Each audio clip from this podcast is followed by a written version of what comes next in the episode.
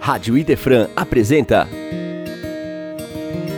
Poesia e Espiritismo, por Marcos Faleiros.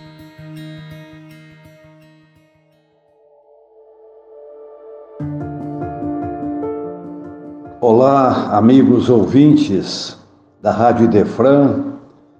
Mais uma vez estamos aqui para apresentar o nosso programa Poesia e Espiritismo um programa que pretende resgatar o valor da poesia no nosso meio espírita, trazendo os ensinamentos da doutrina através da musicalidade dos versos, da inspiração dos poetas que estão sempre presentes em nossa memória desde muito tempo.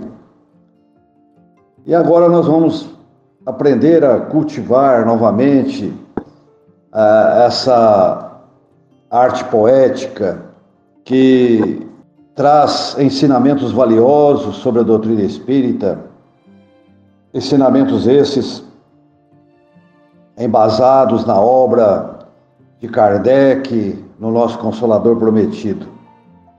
Então vamos iniciar essa nossa conversa de hoje com muita alegria, com muito contentamento, até por estarmos estudando a doutrina espírita de uma forma amena, de uma forma mais tranquila, de uma forma agradável, fazendo com que esses ensinamentos sejam embasados em nós, na nossa consciência, na nossa memória e trazendo esse conhecimento maravilhoso da doutrina para todos nós. Né? Então, convido você a vir comigo nesse momento para a gente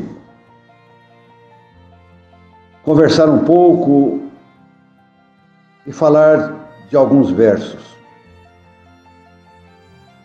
Ainda esses dias, ouvindo uma, algumas entrevistas feitas eh, em comemoração ao mês de Chico Xavier, que é este mês de abril. Ouvi duas entrevistas muito interessantes a respeito dessa questão da poesia e da doutrina espírita. A primeira entrevista foi feita com o Dr. Elias Barbosa, que foi o grande compilador da obra Parnaso de Além Túmulo, que apresentou essa obra é, comentada, falando de cada poeta, dos seus estilos, da forma como os poetas viveram as suas vidas e, e transmitiram as suas vidas pelos versos, né? Uma obra monumental que todo espírita deveria ter para entrar realmente a fundo no conhecimento da poesia e do seu valor na vida de todos nós. E todos sabemos que a poesia tem uma história muito grande no contexto da humanidade, muito valiosa.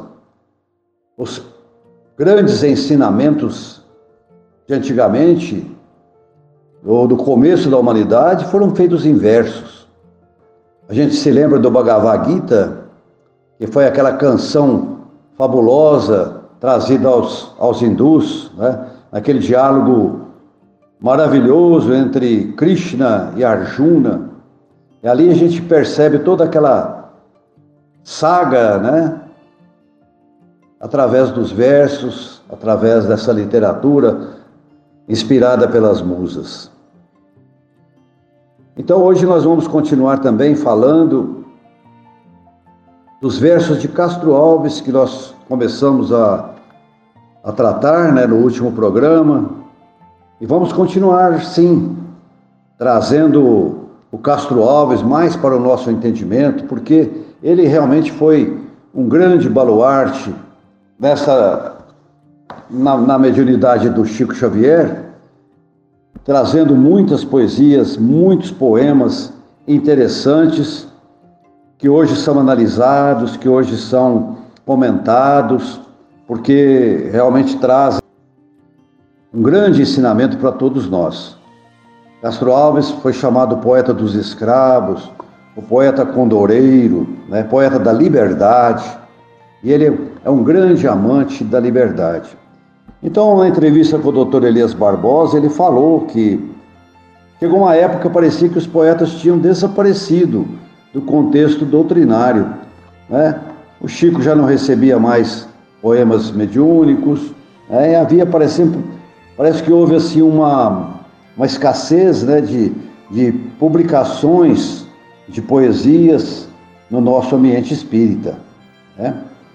Então, esse programa tem essa finalidade de nós resgatarmos esses ensinamentos poéticos e a gente poder comentar e trazer para nosso conhecimento doutrinário, né, é, o valor que os poetas tiveram é, no contexto da doutrina espírita, principalmente depois do advento do Parnaso de Além Túmulo, né, que foi o primeiro livro publicado pela, pela mediunidade de Chico Xavier e que se tratou de um livro de poemas.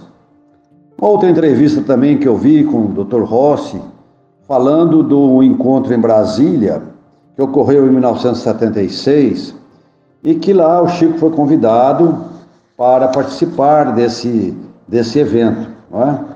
E no final de todos os trabalhos, o Chico recebeu Castro Alves. É uma poesia que nós vamos falar dela hoje aqui. Ele recebeu Castro Alves num poema chamado Encontro em Brasília.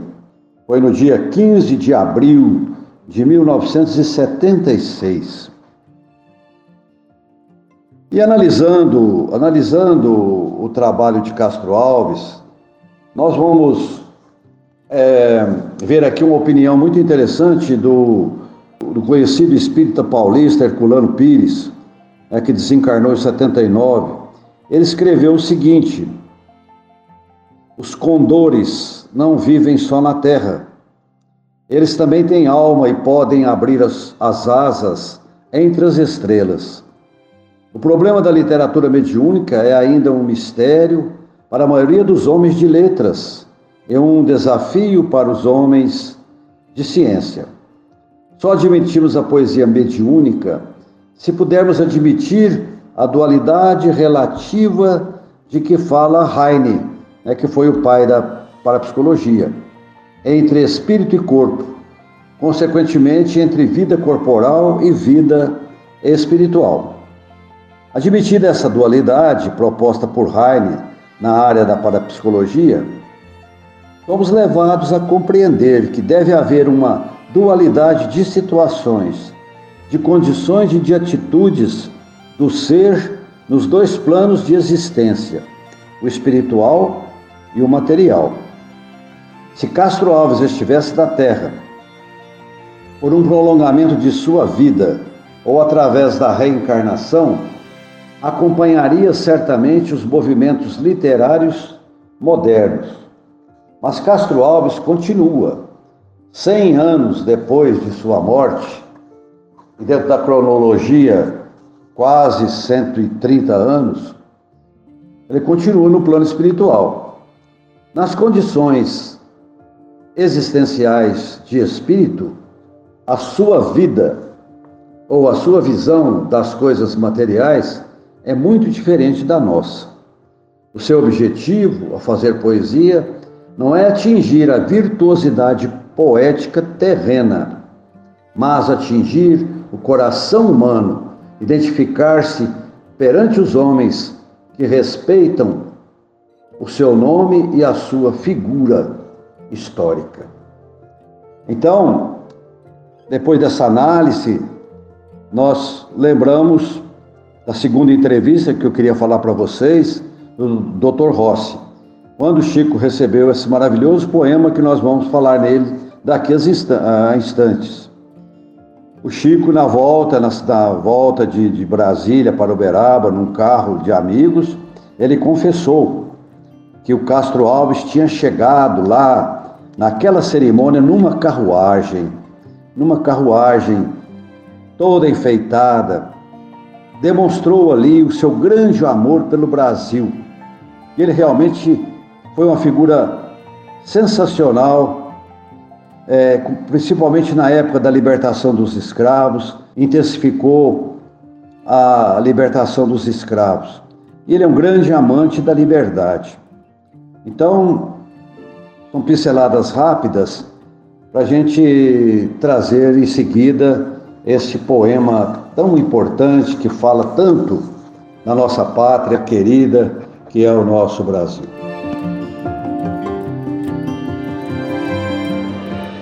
Encontro em Brasília.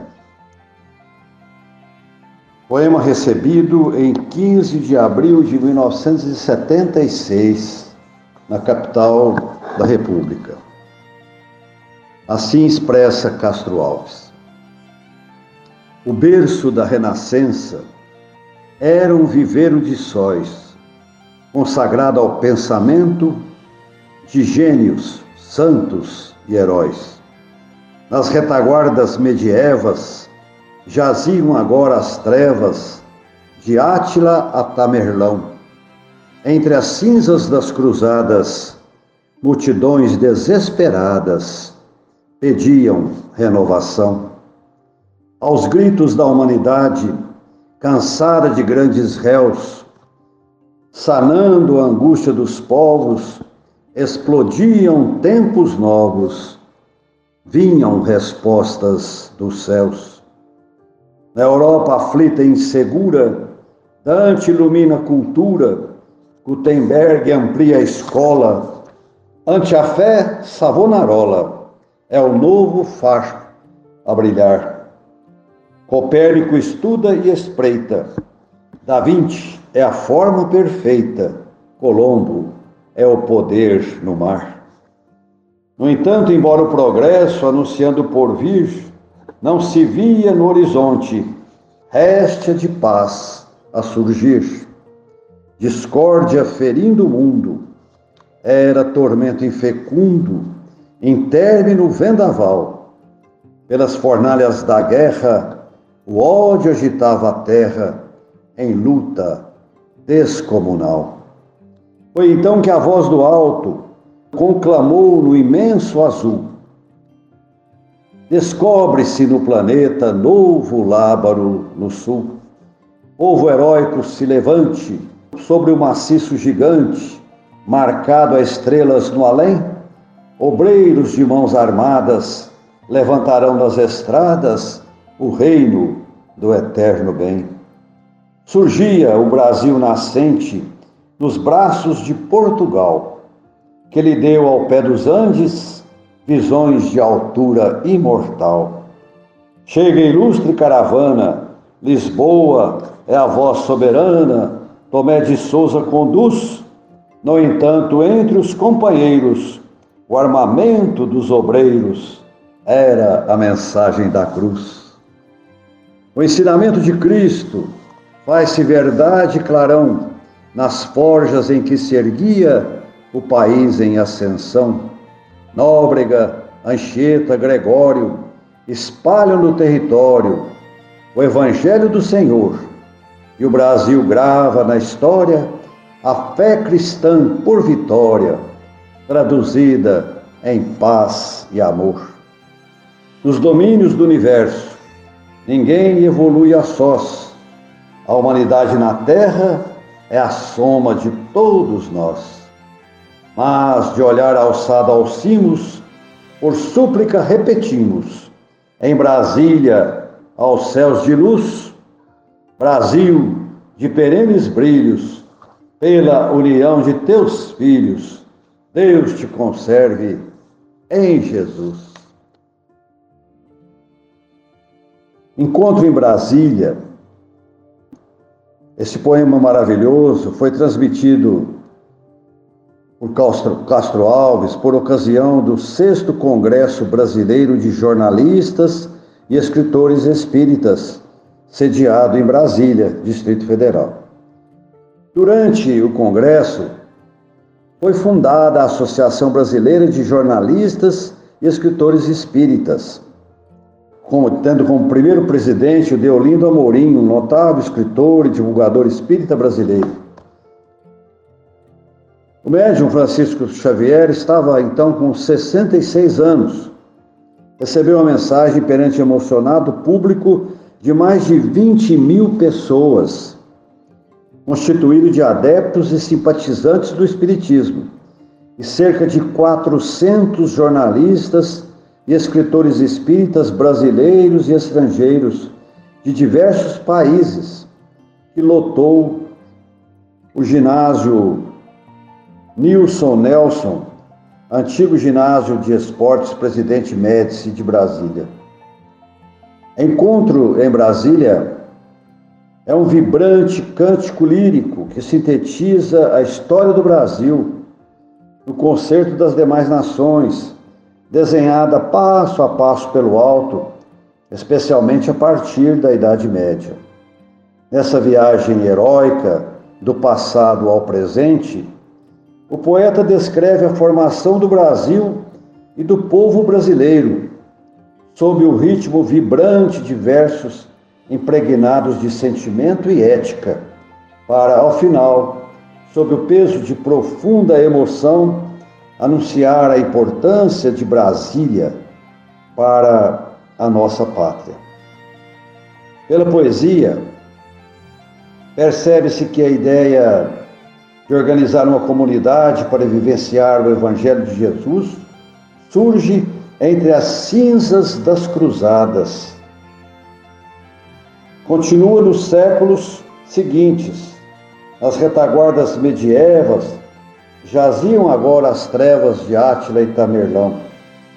Para alcançar o século XVI, no período notabilizado como Renascença, com o descobrimento do Brasil quando ele diz nos versos: surgia o Brasil nascente nos braços de Portugal. O armamento dos obreiros era a mensagem da cruz. Assim falando, né? Foi então que a voz do alto conclamou no imenso azul: Descobre-se no planeta novo Lábaro no sul. Povo heróico, se levante sobre o maciço gigante, marcado a estrelas no além. Obreiros de mãos armadas levantarão nas estradas o reino do eterno bem.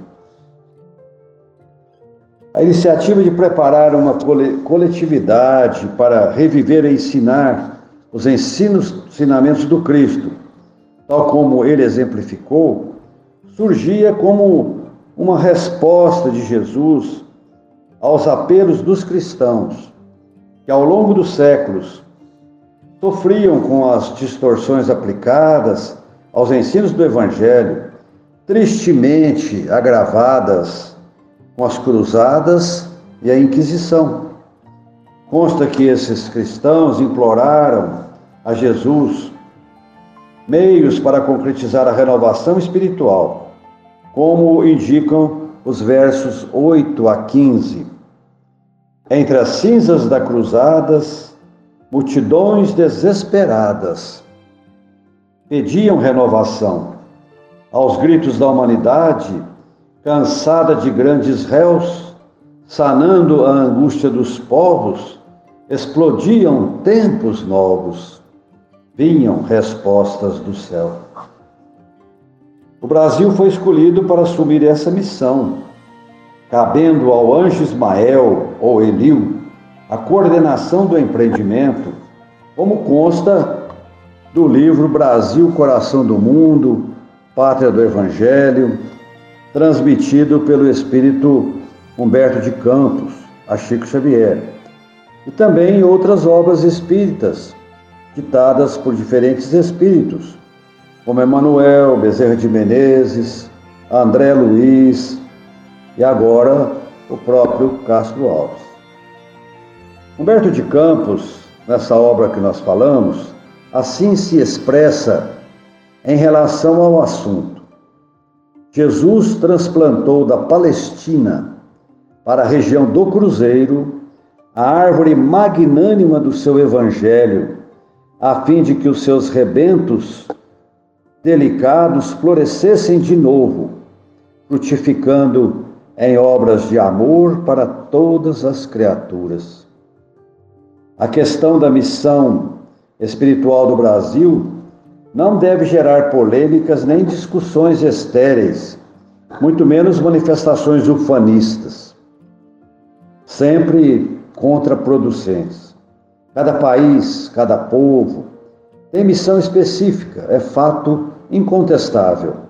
A do Brasil será concretizada com apoio do Espiritismo, por meio de árduo trabalho e de sacrifícios vários, tendo em vista a necessidade de miscigenar culturas e conhecimentos originários de outros povos do planeta.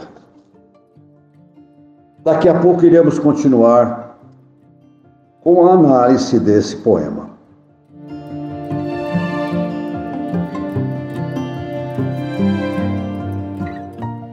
citado escritor Humberto de Campos analisa que a questão principal do espiritualismo é proclamar a necessidade de renovação interior, educando-se o pensamento do homem no Evangelho, para que o lar possa refletir os seus sublimados preceitos. Dentro dessa ação pacífica de educação das criaturas, aliada à prática genuína do bem, repousam as bases da obra de Ismael, cujo objetivo não é a reforma inopinada das instituições, impondo abalos à natureza que não dá saltos, é sim a regeneração e o levantamento moral dos homens, a fim de que essas mesmas instituições sejam espontaneamente renovadas para o progresso comum.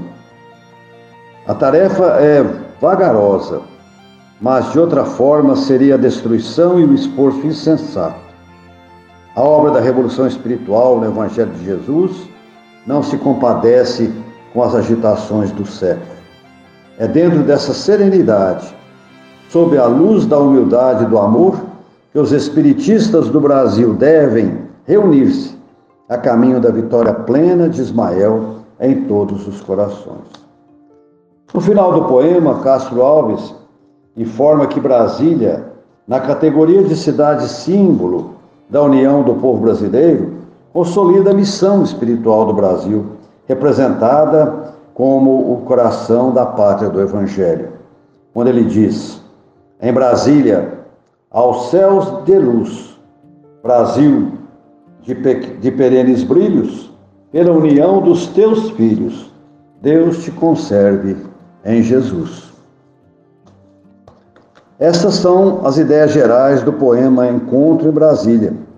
Castro Alves, Castro Alves apresenta, nesse maravilhoso poema, contudo, muitas outras informações indicadas da forma de palavras-chave que ilustram épocas terços da Renascença, retaguardas medievas, ilustram também pessoas, Átila, Tamerlão, Dante, Gutenberg, Savonarola, Copérnico, Da Vinci, Colombo, Tomé de Souza, Nóbrega, Anchieta, Gregório.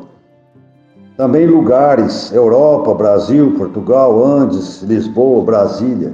E acontecimentos, cruzadas, guerras, Trata-se de mensagens cifradas que merecem ser estudadas com algum detalhamento, uma vez que são referências às nossas raízes históricas, convenientemente registradas pelo poeta.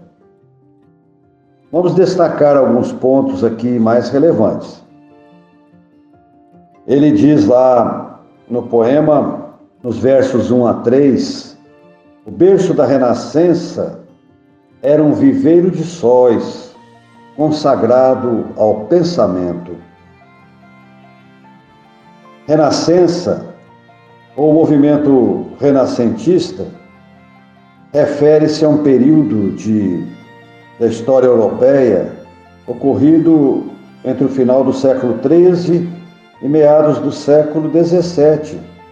Esse período foi caracterizado por, uma, por grandes transformações em diferentes áreas do saber, né?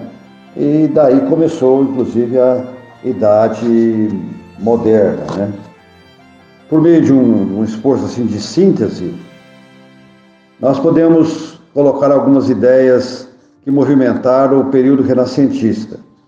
O homem volta para si mesmo, ciência e tecnologia avançam fronteiras jamais imaginadas, a Terra não é mais o centro do universo, explica Galileu. A invenção da bússola aprimora técnicas de navegação, permitindo a Cristóvão Colombo descobrir a nova terra, ou o continente americano, e a Pedro Álvares Cabral o Brasil. A pólvora, até então utilizada para fins recreativos, fogos de artifício, adquire feição bélica, recurso para dominar os povos conquistados. Destacado aprimoramento artístico encontra em Leonardo da Vinci seu maior representante personificado como padrão da arte e estética renascentistas. Ocorre a reforma protestante no século XVI, e assim vai. Castro Alves retrata tudo isso. Ele impõe ênfase na linha melódica do, do seu cântico para esclarecer nos verbos 24 a 33. No entanto, embora o progresso, anunciando o porvir, não se via no horizonte restos de luz a surgir. Discórdia ferindo o mundo era tormento infecundo, em término vendaval. Pelas fornalhas da guerra, o ódio agitava a terra em luta descomunal. Ele fala, como nós já dissemos, também em pessoas, né, Átila, Taberlão, Dante, Gutenberg, Savonarola, Copérnico, Da Vinci, Colombo, Tomé de Souza, Nóbrega, Anchieta, Gregório. Tudo isso fazendo parte desse processo crescente para a descoberta do nosso querido Brasil. E a gente destaca aqui essas figuras dos jesuítas, que foram os grandes colonizadores da nossa pátria, né? Manuel da Nóbrega, que foi um grande jesuíta português, nascido na região do Douro, em Portugal, e chefiou a primeira missão jesuítica no Brasil, né? um grande estudioso, e a gente sabe hoje, por informações concretas, que foi uma das reencarnações do nosso querido Emanuel, né? que é o grande mentor do Chico Xavier e, e responsável pela evangelização no Brasil. As ideias do, do Manuel da Nogra foram difundidas em nosso Brasil, né? Ele participou da fundação da cidade de Salvador, no Rio de Janeiro, e atuou como conselheiro do governador-geral Mendes Sá na luta contra os invasores franceses, né? E foi o fundador também da cidade de São Paulo. Ele recebeu o mérito histórico de estimular o processo de interiorização do Brasil, ele mesmo fazendo várias viagens pelo litoral de São Vicente a Pernambuco, conseguiu embrenhar-se terra adentro, ultrapassando a região da Serra do Mar. Alcançou o Planalto de Piratininga para fundar a cidade de São Paulo. E junto com Anchieta, iniciou o trabalho de pacificação dos índios tamoios, durante o período, o episódio histórico denominado Revolução dos Tamoios. O padre Emanuel da Nóbrega desempenhou papel muito importante na formação da sociedade brasileira. Anchieta também foi um, um jesuíta que possuía dons mediúnicos que, segundo a tradição, foram revelados de forma acentuada durante o cativeiro indígena, quando Anchieta levitou entre os índios, provocando-lhes grande assombro, o que fez com que eles o vissem como um feiticeiro. É, Xeta passou a ser conhecido assim como um Aberebebe, que significa Padre Santo Voador na língua tupi. Essas histórias todas nós conhecemos do nosso querido Brasil. E assim vai. E fala também no poema, que é muito importante, Castro Alves fala da cidade da esperança, que é Brasília. Então, ele diz lá, ele assinala emocionado, o compromisso assumido pelo Brasil de contribuir para o erguimento do reino de Deus na terra, quando ele diz: Descobre-se no planeta novo lábaro no sul, povo heróico se levante sobre o maciço gigante, marcado a estrelas no além. Obreiros de mãos armadas levantarão nas estradas o reino do eterno bem. Surgia o Brasil nascente nos braços de Portugal. Enfim, fica aí então esse grande poema para que a gente possa rememorar toda essa saga da descoberta do nosso país, né? E que realmente o Brasil e Brasília merecem, pois com justiça, a bênção e a emotiva exortação do poeta do final da sua poesia. Deus te conserve em Jesus, nosso querido Brasil. Poesia e Espiritismo.